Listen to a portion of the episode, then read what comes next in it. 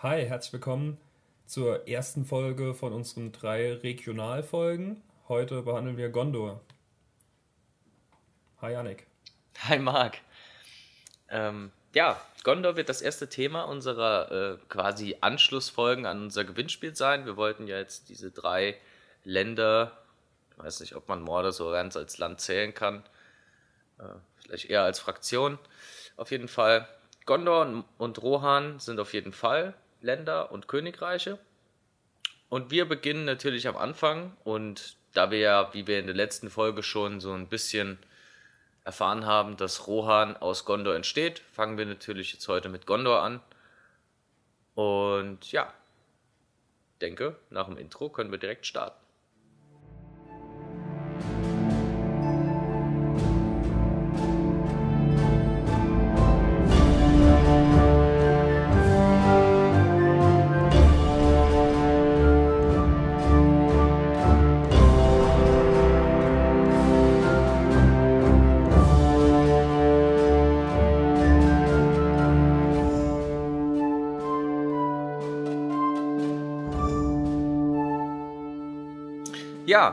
Also, da sind wir wieder. Das Königreich Gondor. Es wurde gegründet von den Söhnen Elendils, Isildur und Anarion, nachdem Numenor in, im Meer versunken war.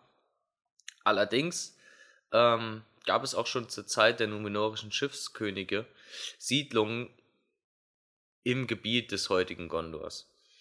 Ähm, Gondor an sich liegt südöstlich in Mittelerde, grenzt unten an, an Mordor an, umringt quasi das Weiße Gebirge. Also es gibt ja in Mittelerde oben ziemlich zentral die, das Nebelgebirge, um das ja dann links Bruchtal im Latris und so weiter, also ja, im Latris-Bruchtal, Region, äh, das Auenland und so weiter, Arnor links zur linken, zur rechten der Düsterwald und unten quasi der komplette untere Teil gehörte zu den größten ähm, Ausläufern der gondorianischen Macht zu Gondor. Das wird später noch ein bisschen aufgeteilt, dann kommt Rohan noch dazu, Gondor tritt auch mal hier und da wieder ein paar Gebiete ab. Auf jeden Fall befinden wir uns am unteren Rand von Mittelerde, ähm, ehe es dann noch weiter runter geht. Ich weiß ehrlich gesagt gerade gar nicht, wie der Kontinent heißt. Ähm, wenn man sich unsere Weltkarte so ein bisschen vor Augen führen würde, wäre es quasi Afrika, so nach Europa. Aber das ist, da sind wir ja nicht mehr in Mittelerde, sondern bei uns. Das wollen wir ja nicht. Deshalb bleiben wir jetzt in Gondor. Ähm, ich ja. muss gerade sagen, äh, es tut mir wirklich das erste Mal leid und ich bereue es das erste Mal, dass wir ein Audioformat sind. Er hat so wild gestikuliert und gezeigt, wo alles liegt. Es war wunderschön. Dankeschön. Ja, Marc hat das, hat das Vergnügen. Wir sind äh, hier im Discord und nehmen jetzt beide so unsere Audiospuren auf, weil wir ja leider nicht mehr zusammen aufnehmen können. Und ich habe zwar jetzt hier meine Notizen offen und die Audiospur, damit ich auch sicher gehe, dass die nicht nochmal abbricht, wie äh, bei dem Debakel ein paar Folgen vorher. Ähm, von daher sehe ich auch leider Marc nicht, aber er kann mich sehen. Das ist wunderschön, dass er das so einwirft. Liegt aber auch zum Großteil daran, dass ich einfach keine Kamera habe. ja, na gut. So, wo war ich stehen geblieben? Jetzt haben wir ein bisschen eingeordnet, wo Gondor liegt. Also, wie schon gesagt, es wurde gegründet von den Söhnen Elendils, Isildur und Anarion. Ähm, allerdings, also es entstand aus dem Volke Numenors. Ähm, Allerdings gab es schon zu Zeiten der numenorischen Schiffskönige Siedlungen in dem gondorianischen Gebiet, ähm, unter anderem auch die Stadt Pelagia, welche im Verlaufe Gondors auch entscheidend, ja, schon Einfluss nimmt. Äh, als große Hafenstadt, später liegt dann, dann auch noch die gondorianische Flotte vor Anker, ähm, wird auch hier und da mal, ja, kommt schon so ein bisschen in der Lore von Gondor vor. Auf jeden Fall wird die Hauptstadt aus Gilead gegründet am Anduin. Zu ihrer Linken am Fuße des Weißen Gebirges ähm, die Stadt Minas Tirith von Anarion, glaube ich. Und zu ihrer Rechten von Osgiliath an, ja, so am Mordorianischen Gebirge, am späteren Morgul-Pass, Minas Ithil, der Turm des Mondes und wie schon eben erwähnt, Minas Tirith zur Linken an der weißen, am Fuße, am Saum des Weißen Gebirges ist so ihre Schwesterstadt. Ähm, ja, Minas Tirith. Später Turm der Wacht, am Anfang Minas Anor, der Turm der Sonne. Ja, die beiden, Anarion und Isildur, wussten, als sie Gondor gegründet haben, dass direkt ums Eck, es grenzt ja unmittelbar an Mordor, dass da der Feind Sauron lauert. Allerdings dachten sie, dass dieser mit Numenor in der Versenkung des Meeres einfach untergegangen war. Und deshalb wogen sie sich so ein bisschen in Sicherheit und das wurde ihnen auch direkt in ihren Anfangsjahren zum Verhängnis, als Mordor dann wieder, äh, also als Sauron nach Mordor zurückkehrte und sich dachte, hm, was ist denn da für ein kleines Königreich neben mir entstanden? Hat dann direkt versucht, ziemlich übereilt und ohne gute Vorbereitung das doch relativ junge Königreich zu erobern. Wir sprechen da so, also wir befinden uns da so im Jahr 3320, zweites Zeitalter, also ganz am Ende. Ähm, quasi kann man den Fall Saurons und die Gründung Gondors so als Startpunkt des dritten Zeitalters sehen. So im Großen und Ganzen.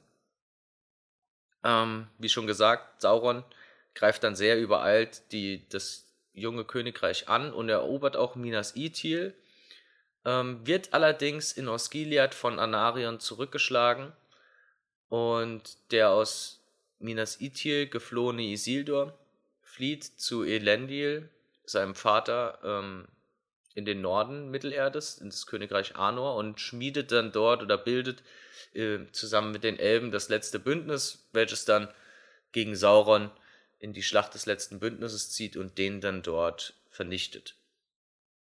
Ja, somit beginnt quasi, also das ist die Gründung des Königreichs Gondor. Es geht direkt los mit Krieg und Krieg wird sich auch über den ganzen Zeitverlauf Gondors über das Königreich hinwegziehen. Ja, das stimmt. Es geht eigentlich immer so einher Krieg und Regeneration von Krieg. Und in der, in der Phase sind wir jetzt einfach am erst im, am Anfang vom dritten Zeitalter. Es gab riesige Verluste gegen Sauron, sowohl von Arnor als auch von Gondor. Gondor hatte aber so ein bisschen die besseren Standortfaktoren, weil sie eben Frieden haben unten. Arnor oben ist ein bisschen eingekesselt, auch von anderen, die da annektieren wollen und Gebiete wollen.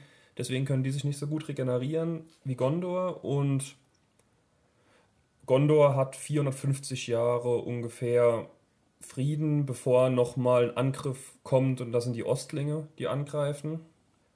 Allerdings können die nicht viel ausrichten gegen Gondor, weil die jetzt eben lange, lange Zeit hatten, sich nochmal aufzubauen und nochmal alles herzurichten. Weshalb es dann aber so wieder losgeht, dass ab dann, sobald die Ostlinge angreifen, Gondor wieder so ein bisschen Blut geleckt hat und versucht, große Gebiete nochmal zu annektieren und das Königreich einfach zu erweitern. Es können dann im Anschluss große Gebiete westlich von Mordor und nordwestlich von Mordor erobert werden. Also es kann nach, es wird nach Nordosten quasi erweitert. Also das sind wir dann so in der, in der Gegend um das Meer von Ruhen, glaube ich, oder? Nee, nee, nee, soweit nee? nicht. Nee, Noch nee. nicht? So um, um die Gebirgskette von Mordor rum wird im Nordwesten, äh, Nordosten erweitert. Also so weit wie es nach Ruhen geht es noch lange nicht. Okay. Das kommt erst ein gutes Stück später. Und nachdem 400 Jahre ungefähr auf dem Landweg Krieg geführt wurde, kommt um 830 so die Zeit der Schiffskönige. Die Könige von Gondor versuchen jetzt immer eine größere Flotte aufzubauen und es kann sehr viel mehr von der Welt erschlossen werden. Also es wird viel mehr geforscht, es wird gesegelt und es wird vieles von der Welt entdeckt, was vorher eben im Dunkeln lag. Ja, und da kommt dann vermutlich so ein bisschen das Numenorer Gen der Schiffsfahrer nochmal raus, oder? Ja. Also du weißt nicht, das ist ja, das sind direkte Nachfahren von den Numenorern. Ja. Und die haben damals komplett auf die Schifffahrt äh, gebaut gehabt. Ja gut, sie waren ja auch, sie waren ja auch eine Insel im Meer, also blieb ihnen wohl oder übel nicht viel anderes übrig. Genau. Diese stetige Expansion hat aber den anderen Gebieten drumherum nicht so gut gefallen. Deswegen gab es einen Konflikt mit Umba im Süden. aber das war kein so großes Hindernis. Das haben sie 933 im dritten Zeitalter erobert. Also mhm. Umbar wurde dann auch zum Reich Gondor annektiert. Anschließend wurde ein ausgewogener Krieg, also es war so ein Hin und Her, es gab immer wieder Verluste, es gab aber immer wieder Siege mit den Haratrim, also weiter nach Osten. Und wie du siehst, es wird in alle Richtungen wird da gekämpft und versucht irgendwie das Reich zu erweitern und auch zum Großteil immer erfolgreich. 1050 war dann Sieg über die Haratrim und Harad wurde auch annektiert und zum Reich Gondor hinzugefügt. Dann kamen allerdings so ein paar Könige, die haben dann keine Lust mehr gehabt, Krieg zu führen. Die haben sich auf ihrem Ruhm, den ihre Vorgänger ihnen eingeheimst haben, ausgeruht, haben, sind bequem geworden, sage ich mal, und haben eher so die schönen Dinge im Leben genossen. Das ging so 200 Jahre und es wurde so alles ein bisschen vernachlässigt. Neben dem Krieg wurde auch die wurde auch Mordor vernachlässigt. Also es wurde die ganze Zeit beobachtet, die ganzen Jahre über, dass da halt sich nichts zusammenbraut. Aber da haben sie immer mehr abgezogen dann und auch abgelassen davon, einfach hinzuschauen, was da passiert. Durch diese Waffenruhe, die sie jetzt ewig lang gehabt haben, sind auch die Ostlinge wieder so ein bisschen hervorgekommen und haben gemerkt, oh, die kämpfen gar nicht mehr, die versuchen gar nicht mehr zu erweitern. Komm, wir versuchen mal noch mal ein bisschen was zurückzuholen und haben dann immer mal wieder so kleine Nadelstiche gesetzt und versucht nochmal anzugreifen. Bis dann 1240 im dritten Zeitalter Minalka zur, an die Macht kam und die Ostlinge bis hoch zum Meer von Ruhen bekriegt hat. Daher sind wir jetzt so weit im Nordosten, dass wir bis zum Meer von Ruhen hochgegangen sind mit dem Heer. Ja, okay. Und die Ostlinge werden komplett zurückgedrängt und haben da gar nichts mehr zu melden im ganzen Gebiet von Gondor, mittlerweile von Harad bis hoch zum Meer von Ruhen. Nur eben dieses Gebiet Mordor zwischendrin ist noch nicht im Reich und soll es eben auch niemals werden. Ja. Ich glaube aber auch, so richtig. Also man kann es Gondor, glaube ich, nicht so sch schlimm vorwerfen. Ich glaube, so nach der, nach der Schlacht des letzten Bündnisses hat man dann vor allem auch so in, in Gondor so rundherum auch doch schon gedacht, man hätte Sauron besiegt. Weil ich, ich glaube, da waren auch nicht ganz so viel Wissen vorhanden, wie jetzt zum Beispiel wie Elrond, der sich im Klaren war, dass der Ring vernichtet werden, werden muss, damit Sauron besiegt wird. Und wenn sich dann da halt nichts regt und man sonst so viel Krieg führt, dann fokussiert man sich halt eben anderweitig. Also ich glaube, das ist den in dem Fall ja, es ist schon ein bisschen fahrlässig, aber es ist jetzt nicht irgendwie ihn grob vorzuwerfen, glaube ich. Was genau meinst du jetzt?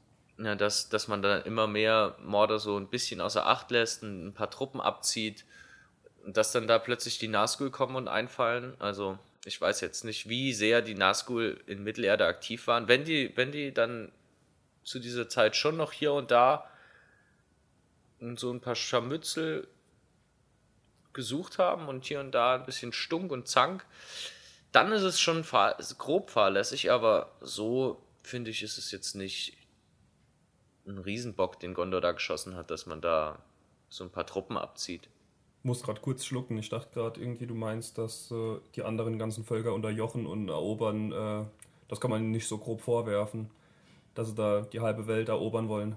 Gondor, die anderen Völker? Naja, gut. Ja. Sie, sie gehen ja. Sie standen ja schon so, so mit den Menschen aus Ruhen und mit den Haradrim so direkt unten drunter.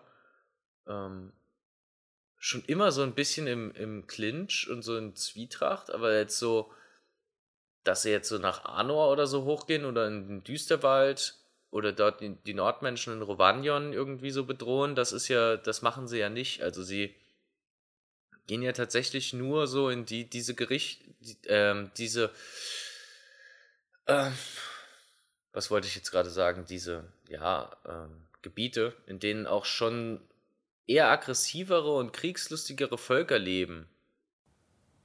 Ja, ja, gut wenn es jetzt halt direkt Gefahr gegeben hätte, okay, die Ostlinge haben ja angegriffen immer wieder, aber dass sie dann Umba einfach einnehmen, nur weil die sagen, wir sind mit der Expansion nicht so ganz zufrieden. Ja, das gut. Das, das, das stimmt, ist so ein bisschen, Deutschland lebt in Reichtum, wir gehen nach Afrika und holen Kolonien. So ist das so ein bisschen. Nur, dass es halt direkt angrenzend ist. Aber, naja. Ja. Eben dieser Minalka, der die Ostlinge da so weit zurückgeschlagen hat, hat sich danach ein Namenswechsel vollzogen zu Romen Dazil. der zweite. Und der hat dann noch einige Sachen gebaut. Er hat die Argonath gebaut. Das sind diese zwei riesigen Figuren am Anduin von Isildur und Anarion, die man ja auch im, ich glaube, im ersten Herr der Ringe sieht. Ja, ja. Also mit dem Boot am Ende wegfahren, ne? Genau. Diese die zwei großen Statuen, die die nördlichsten Grenzen markieren. Genau. Und er lässt einen, den Hang, also das Ufer vom Anduin, lässt er auch befestigen, dass da halt besser ist, Schiff zu fahren. Außerdem hat er die Armee gestärkt, indem er Nordmenschen aufgenommen hat, die später die Rohirrim werden oder genannt werden, sind dieselben Menschen. Aber währenddessen braut sich im Norden so ein bisschen was zusammen. Also Anor kriegt da so ein bisschen Struggle, weil in Angmar beginnt sich so ein bisschen was zu heben und zu beben und die versuchen da immer mehr Krieg zu führen oben im Norden. Und außerdem legt sich ein Schatten auf den Grünwald, der ab dann zum Düsterwald wird. Und Dol Guldur beginnt auch wieder irgendwas sich zusammenzubrauen. Allerdings weiß noch keiner so ganz genau, was da wirklich vor sich geht.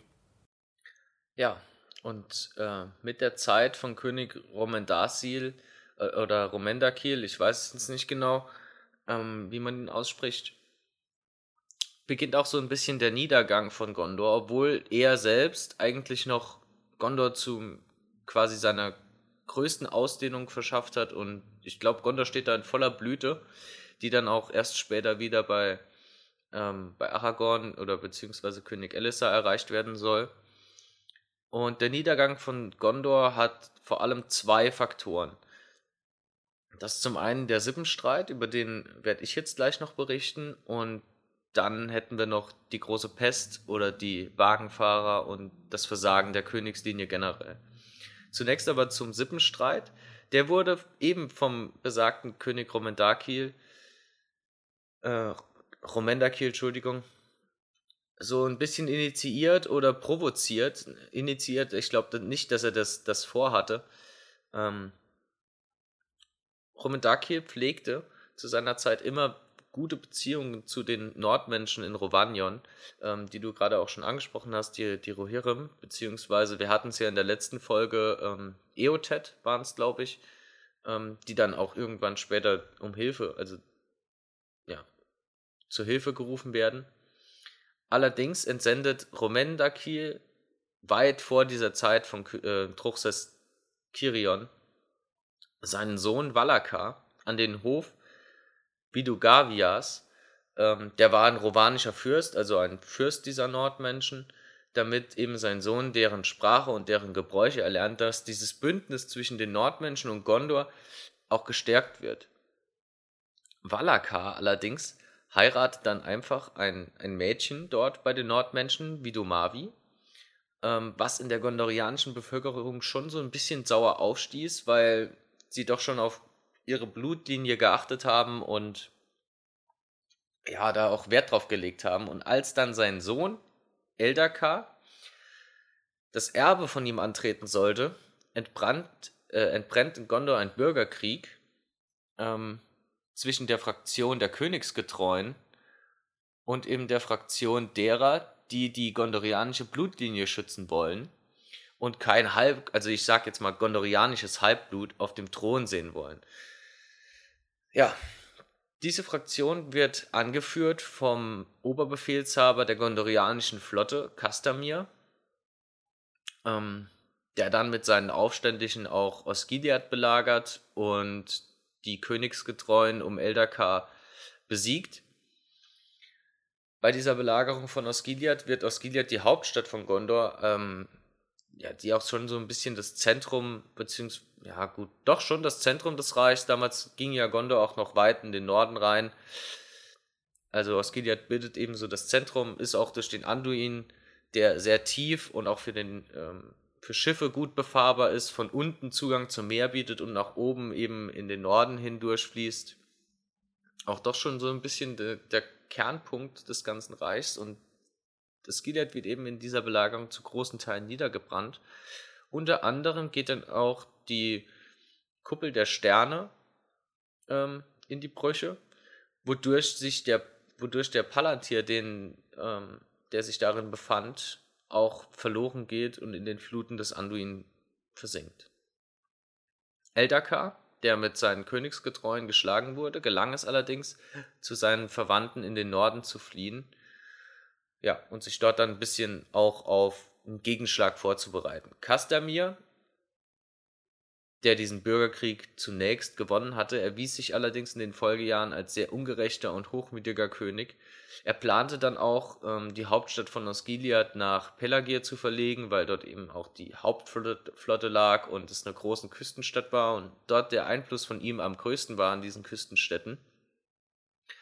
Ähm, durch seine ungerechte Herrschaft verlor er jedoch sehr schnell im gesamten Reich an Unterstützung, ähm, eben bis auf die Küstenstädte, was allerdings auf sein Amt zurückzuführen war, das er innehatte, also, also als Flottenkommandeur hat er ja da unten quasi ähm, an den Meeresstädten, würde ich schon sagen, großen Einfluss. Ja, die hielten, hielten weiter zu ihm, ähm, ehe dann im Jahr 1447 Eldakar mit einer neu formierten Armee aus Nordmenschen und Königsgetreuen ähm, nach Gondor zieht und direkt durch nach Pelagir marschiert, wo Kastamir ähm, ja auch wie schon gesagt, er wollte die Hauptstadt verlegen, seinen Sitz hatte. Dort stürzt er ähm, Castamir an der Schlacht an den Furten des Erui, in der Castamir getötet wird und der Aufstand quasi niedergeschlagen. Das, waren aber, das war dann aber leider nicht das Ende der Problematik in den Bürgerkriegen, denn den Söhnen Castamirs gelang es, ähm, nach Umbar zu fliehen wo sie die Herrschaft übernahmen. Wir haben ja jetzt von Marc schon gehört, äh, die Umbarer, die waren auch mit den gondorianischen Annexionen nicht so ganz einverstanden und wurden dann auch schnell einverleibt, weshalb sie sich dann auch recht schnell oder beziehungsweise einfach den Söhnen Castamirs hingaben, denen die Macht äh, übergaben. Und die stachelten dann immer wieder die Haradrim an, Kriege gegen Gondor zu führen, die ja auch von Gondor unterjocht worden waren. Und plünderten in regelmäßigen Abständen immer mal wieder mit ihren Flotten die, König, die Küsten des Königreichs Gondor, weshalb sie im Laufe der Zeit auch als die Korsaren von Umber bekannt wurden. Deren Raubzüge waren durchaus ernst zu nehmen, ähm, beispielsweise ein paar hundert Jahre später, ähm, 1643, erobern sie Pelagir und es gelingt ihnen auch, den damaligen König Minadil zu töten. Das ist jetzt zwar schon ein paar hundert Jahre später nach Eldaka, aber diese Zeitsprünge sind in der gondorianischen Geschichte auch doch schon, ich glaube, unvermeidbar, weil wir fangen ja jetzt an von Jahr 1 des dritten Zeitalters quasi bis Ende des dritten Zeitalters, das sind ja auch schon 3000 Jahre. Und in 3000 Jahren passiert schon einiges. Es zieht ja. sich aber durch die ganze Geschichte von Mittelerde, dass es immer wieder Zeitsprünge gibt, wo einfach nichts passiert. Genau. Ist auch, glaube ich, ganz normal. Irgend ja. Von so viel Krieg muss man sich auch irgendwann mal ein bisschen erholen. Ähm, ja. Das, die Sippenstreit, äh, Sippenstreitereien und Bürgerkriege waren allerdings nur der erste Faktor im Niedergang. Ähm, ja. Und ich glaube, Marc kann euch da noch ein bisschen mehr zu erzählen. Du hast schon erwähnt, im Jahre 1636 bricht die große Pest aus in Gondor. Und wie man sich eben auch von der Pest in, der, in unserer Geschichte sehen kann, es passiert Ähnliches. Die Bevölkerung wird extrem verringert. Es sterben, in, vor allem in den armen Gebieten, sterben extrem viele Menschen, weil sie eben auf engstem Raum aufeinander sitzen. Der komplette, das komplette Königsgefolge, also der König mit seinen direkten, kompletten Nachfahren, stirbt an der Pest. Der weiße Baum verdorrt in Gondor. Und es gibt nur noch eigentlich einen, der so ein bisschen verwandt ist mit dem König, nämlich sein Neffe Tarondor, der pflanzt mit einem Saatling, den er noch hat, mit einem Samen, pflanzt dann einen neuen Baum in Minas Anor und verlegt den Königssitz eben von Osgiliath dahin, weil Osgiliath ist kaum noch jemand da. Osgiliath ja. ist komplett nieder. Alle Menschen dort sind zum Großteil an der Pest erkrankt oder gestorben. Und er wird daraufhin einfach so notgedrungen zum König ernannt. Die Bewachung Mordors wird, weil eben keine Menschen mehr da sind, die das noch machen können, wird komplett aufgegeben. Und die Nazgul kommen zurück nach Mordor und bereiten die Ankunft Saurons vor, der immer stärker wird in Dol Guldur und seine Macht immer wieder ein bisschen, also sich immer mehr erholt einfach und seine Macht wieder gewinnt. Nach der Pest versucht das Volk sich wieder so ein bisschen zu regenerieren, bis dann 1856 im dritten Zeitalter der nächste Faktor kommt. Es greift nämlich ein neues Volk an aus dem Osten, die Wagenfahrer, und die können großen Schaden anrichten. König Namasil stirbt und die Nordmenschen, also die Rohirrim, werden komplett niedergeschlagen und zum Teil noch, die nicht getötet werden, werden unterjocht. Sein Sohn besiegt vorerst mal die Wagenfahrer, also der Sohn von König Namasil, und wird der Neukönig. Im Norden fordert dann der König von Arnor, der ebenfalls mega Probleme hat, weil der Hexenkönig von Angmar mittlerweile auf dem Parkett ist. Der fordert da Hilfe aus Gondor. Gondor kann allerdings keine Hilfe schicken, da sie mittlerweile einen Zweifrontenkrieg führen. Die Wagenfahrer haben sich die Haratrim als Verstärkung geholt und vom Süden greifen die Variaks aus Kant an. Das heißt, im Norden wird ein Krieg geführt und im Süden.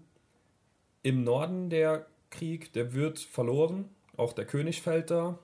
Im Süden gewinnen die Gondorianer. Also Kant kann zurückgeschlagen werden.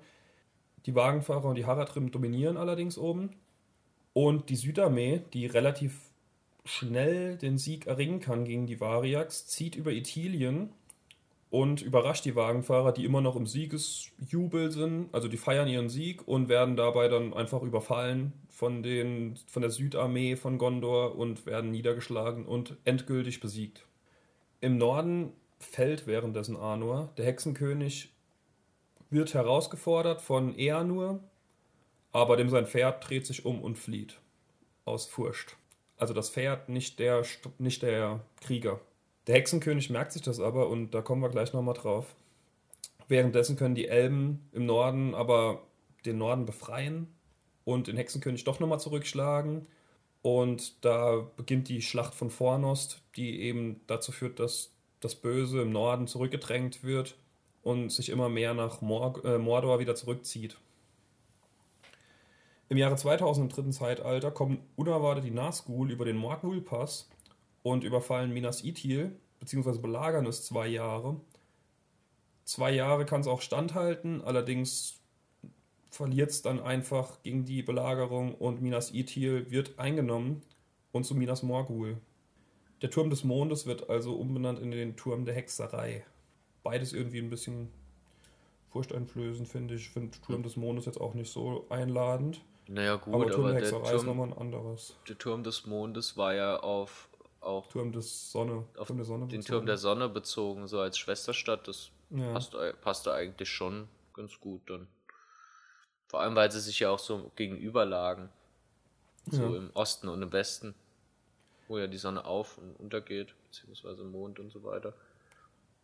Und ich habe ja gerade schon mal erwähnt gehabt, dass er nur da mehr oder weniger mit seinem Pferd geflohen ist, als er den Hexenkönig herausgefordert hat. Der Hexenkönig hat das nicht vergessen und er nur hat im Jahre 2043 den Thron bestiegen von Gondor, woraufhin eine Nachricht vom Hexenkönig aus Minas Morgul kommt, dass er doch mal das nachholen soll, wovon er Jahre vorher geflohen ist und bitte mal da antanzen soll, dass er einen Kampf führen kann. Er wird zuerst ein bisschen zurückgehalten, allerdings ist er ein ziemlicher Sturkopf und reitet im Jahre 2050 dann doch nach Minas Morgul und er und sein Gefolge wurden daraufhin nie mehr gesehen. Ja, und mit dieser doch sehr dummen und unbesonnenen Aktion des Königs beginnt dann auch die Zeit der Truchsessen in Gondor, eben von 2050, drittes Zeitalter, bis dann ähm, Aragorn als König Elessar wieder den Thron besteigt. Und man muss auch einfach sagen, dass solche schwachsinnigen Aktionen immer mal wieder so das Schicksal in Mittelerde bestimmen. Weil ich meine, was hat sich der König da gedacht? Das sind so Walking Dead-Momente. Bei Walking ja. Dead hat auch noch nie einer eine clevere Entscheidung gemacht. Nee, immer wenn einer stirbt, macht er vorher die, ich glaube, drei, vier, fünf Entscheidungen, die so die dümmsten Entscheidungen sind, die man überhaupt treffen kann. So auf die, die Ideen kommt man dann gar nicht. Und so machen es ungefähr dann auch jeder fünfte, zehnte Regent in Mittelerde macht das auch immer mal wieder. Ja. Ähm, ich mir denke, das könnten Rick Grimes sein. Das genau. Rick Grimes. Ähm, ich weiß nicht, ich weiß nicht in welcher Staffel, aber wenn wir jetzt gerade bei, bei The Walking Dead waren, da gab es ja auch immer mal wieder, ähm, also kurz bevor, ach, wie heißt der noch? Der, der relativ cool mit dem Baseballschläger und mit der Lederjacke. Der Negan, genau. Kurz bevor der auftaucht, ähm, ist ja da so eine Szene mit Glenn, wo er so unter einer Mülltonne und von oh. Zombies umringt und dann kommt er irgendwie auf die Mülltonne und entkommt noch. Und wenn ich mir da so Sachen von vorher so mal zu Gemüte ziehe, in welchen Aktionen und Situationen da andere draufgegangen sind und der entkommt dann da, fand ja. ich schon stark, dass dem dann später der Schädel zertrümmert wurde. War, wurde dann auch Zeit. Ähm, ich muss auch ehrlich sagen, dass ich nach Nigen und so weiter, ich glaube, das letzte, was ich gesehen habe, war, als Karl gebissen wurde und äh, sich dann verwandelt hat, der ja da auch eine absolut dumme Aktion gebracht hat und da habe ich die Nerven komplett bei der Serie verloren. Das, das, das braucht jetzt da, auch keiner mehr anscheinend zu schauen, weil du gerade alles gespoilert hast, ziemlich. Ja, die, die Serie wurde auch Müll nach der dritten Staffel, sind wir mal ehrlich. Ich gucke immer noch gerne, aber einfach nur, weil ich gut drin bin und äh, einfach wissen will, wie es weitergeht. Bis zu Nigen. Und danach fand ich, also Nigen war dann nochmal spannend, aber ja, tut mir leid, habe ich dann aufgehört. Auf jeden Fall sind wir ganz schön weit vom Thema ab. Aua, wow. Von Gondor zu The Walking Dead. Aua, wow. Naja, gut. Wie schon gesagt, nach Ehrnurs dummer Aktion ähm, du hast ja auch schon erwähnt, sein Truchsess äh, Mardil hat ihn noch so ein bisschen versucht im, im Zaun zu halten. Und ja, es ist vielleicht auch gar nicht so schlecht, dass, dass dann ein so besonderer Truchsess die Zeit der Truchsessen übernimmt. Denn in dieser Zeit passiert in Gondor schon relativ viel Schlimmes und Gondor tritt auch sehr viele Gebiete ab. Ähm, ja, weil das Volk einfach durch diese ganzen Scharmützel und äh, schrecklichen Ereignisse schon sehr, sehr geschwächt ist. Wie schon gesagt, die Herrschaft der Truchsesse dauert fast 1000 Jahre, also von 2050 bis ungefähr 3019. Ähm, ja, in den ersten 300 Jahren wird Gondor allerdings, oder bleibt Gondor von weiteren Kriegen verschont. Ähm, es bestehen zwar immer noch Spannungen von den umliegenden Völkern. Also es grenzt ja immer noch, also es grenzt ja schon immer an Harad, Run und Mordor. Aber ähm, von den Fraktionen geht dann jetzt in den nächsten 300 Jahren erstmal keine Gefahr aus. Die Grenzen waren nur variabel zwischendrin. Ja. Ehe dann 2475, im dritten Zeitalter, in Mordor sich die Pforten öffnen und zum ersten Mal eine Armee von Urukai aus Mordor auszog. Also es ist auch das erste Mal, dass die Urukai in Mittelerde äh, auftauchen. Also im Film, wenn wir jetzt mal kurz auf den Film kommen, äh, scheint es ja so, als ob Saruman da eine super ähm, Idee hatte und Orks und Menschenkreuz und dann da die Urukai rauskommen.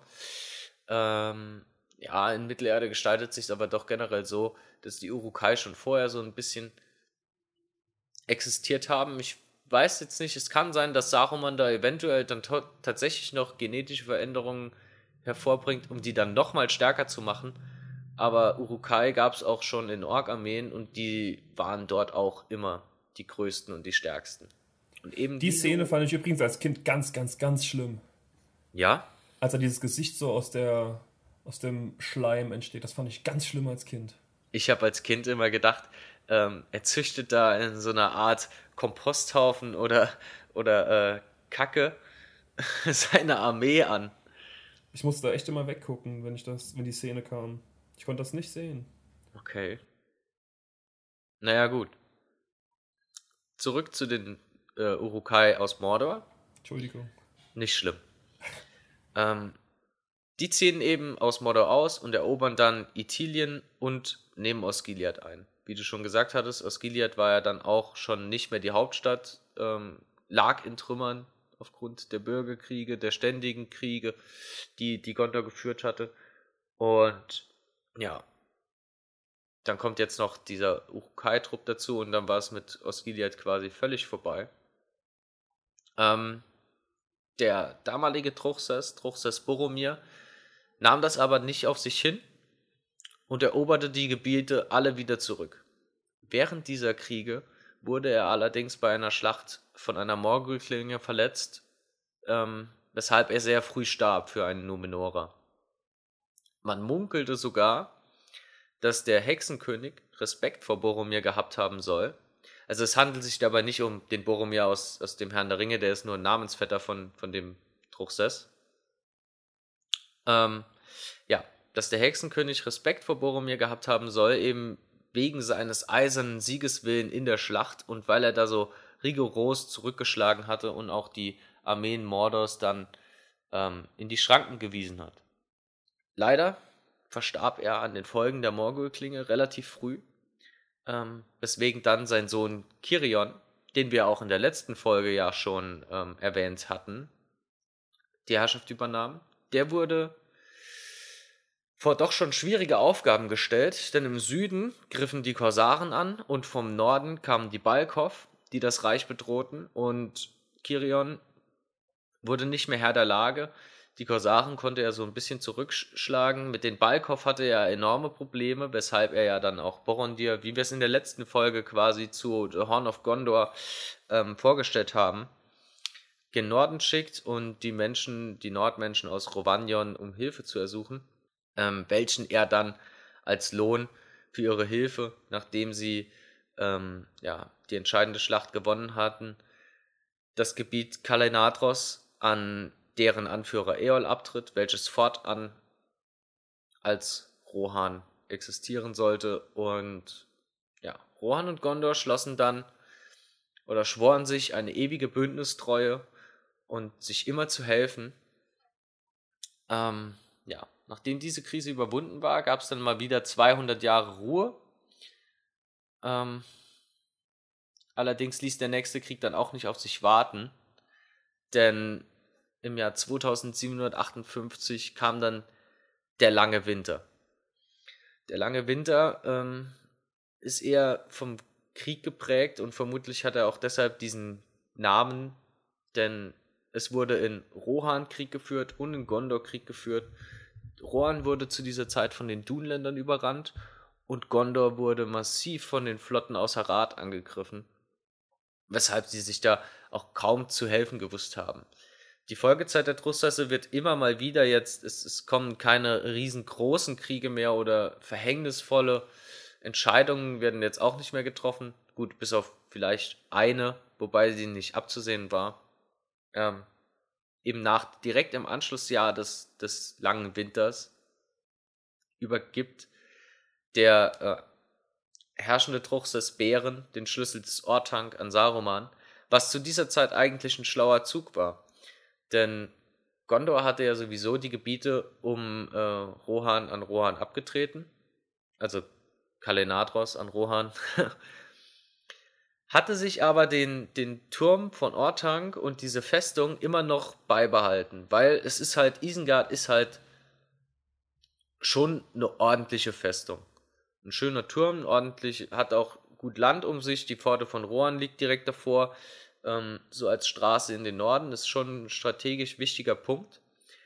Allerdings, ja, hatte man in Gondor auch irgendwie immer so im Laufe der Zeit den, die Sicht auf den Turm verloren und das Interesse daran verloren, weil da oben auch wenig passiert ist, weshalb man ihn dann irgendwann komplett abschloss und einfach stehen ließ. Also da stand dann die Festung komplett allein, abgesch äh, allein abgeschlossen darum. Und in dieser Krisensituation wurde dann halt der Schlüssel an Saruman übergeben, der dann auch für viele Jahrhunderte ein treuer und loyaler ähm, Verbündeter Gondors war und Gondor auch mit Rat und Tat zur Seite stand. Ähm, gut, damals konnte man halt noch nicht absehen, dass er sich irgendwann später mit Sauron verbünden sollte und ähm, dann doch schon seine Machtersuchen unterliegt. Damals finde ich, war es ein ordentlicher Zug, weil so einen weißen Zauberer als Verbündeten, dafür, dass man ihm dann da so einen tollen Wohnsitz liefert, ist eigentlich schon okay. Ja. Ähm, so viel zum langen Winter. Eigentlich passiert da nicht mehr. Es ist wird halt, kommt halt nochmal so zum Krieg, an zwei Fronten Krieg zwischen Rohan und Gondor, die sich da, weil sie eben beide verstrickt waren, nicht mehr, nicht gegenseitig helfen konnten.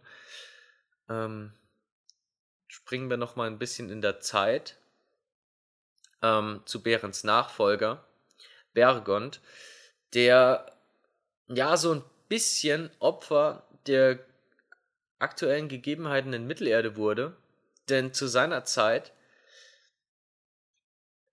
führten die Zwerge im Nebelgebirge den Rachkrieg gegen die Orks. Die Orks haben ja da auch die Zwerge, den Zwergen schon zie ziemlich zugesetzt und die haben sich immer ziemlich auf die Mütze gegeben und es gab Verluste auf beiden Seiten en masse. Und die Orks flohen infolge von diesem Krieg, auch wurden viele vertrieben und sie zogen dann einfach aus dem Nebelgebirge runter ins Weiße Gebirge. Orks fühlen sich in den Gebirgen wohl, ähm, leben da dann in ihren Höhlen. Und so wurden dann auch, sag ich mal, die etwas westlicheren Gebiete Gondors, die an der Südküste lagen, doch auch schon Opfer von Ork-Angriffen. Was ja eigentlich immer nur den gondorianischen Gebieten rund um Mordor so grob vorbehalten wurde. Die anderen hatten eher dann mit den ähm, Harad und mit den Korsaren aus Umbar zu tun. Jetzt kamen dann auch noch aus dem Rücken, aus dem Weißen Gebirge Orks, die immer mal wieder aus dem Gebirge raus und äh, die Städte Gondors plünderten und in die Reiche einfielen.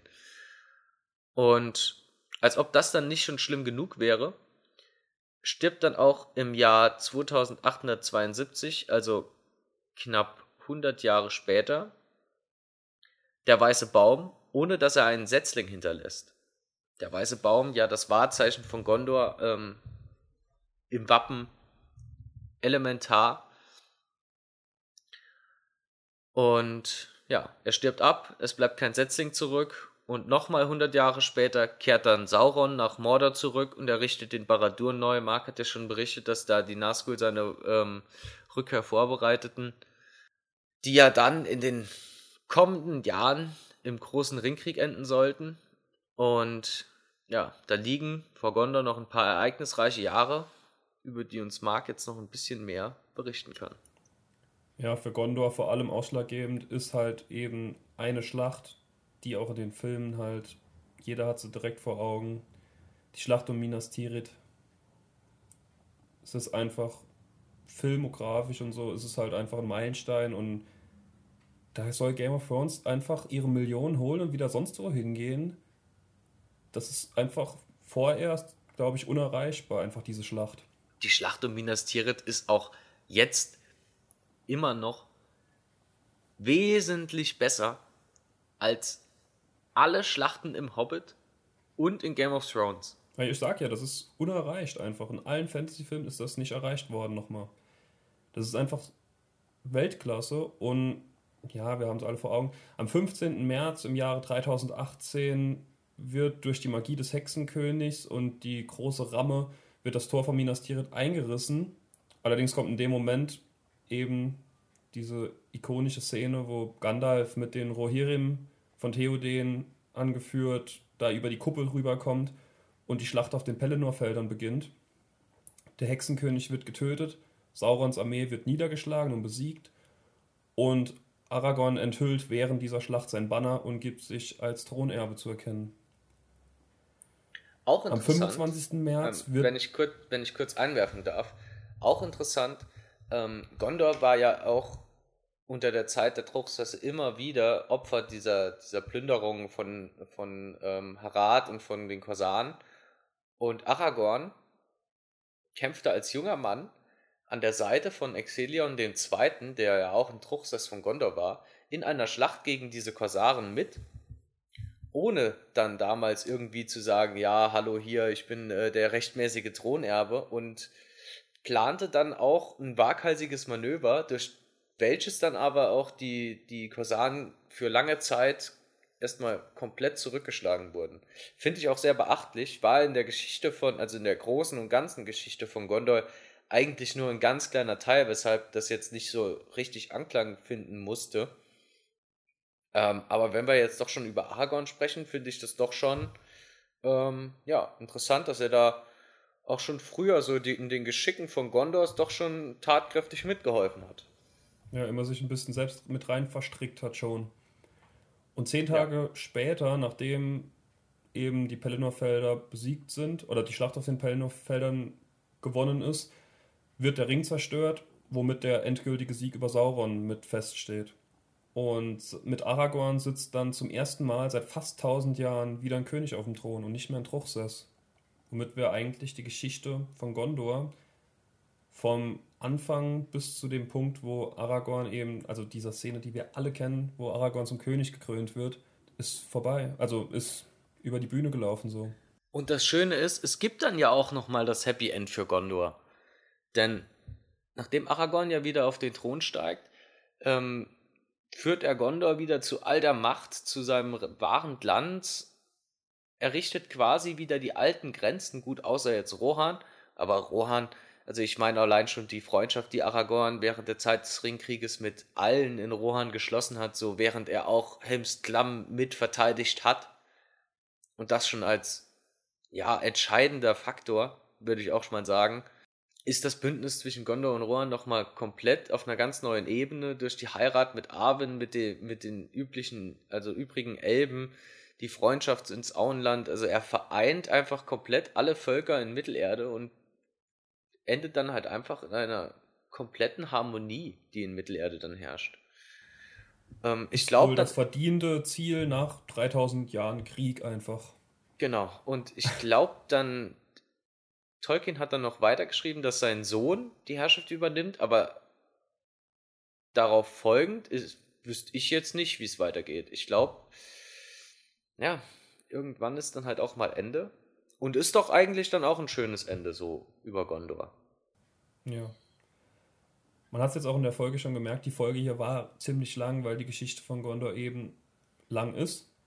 Aber man sieht ja ungefähr, wo Rohan reinkommt, erst an welchem Zeitpunkt.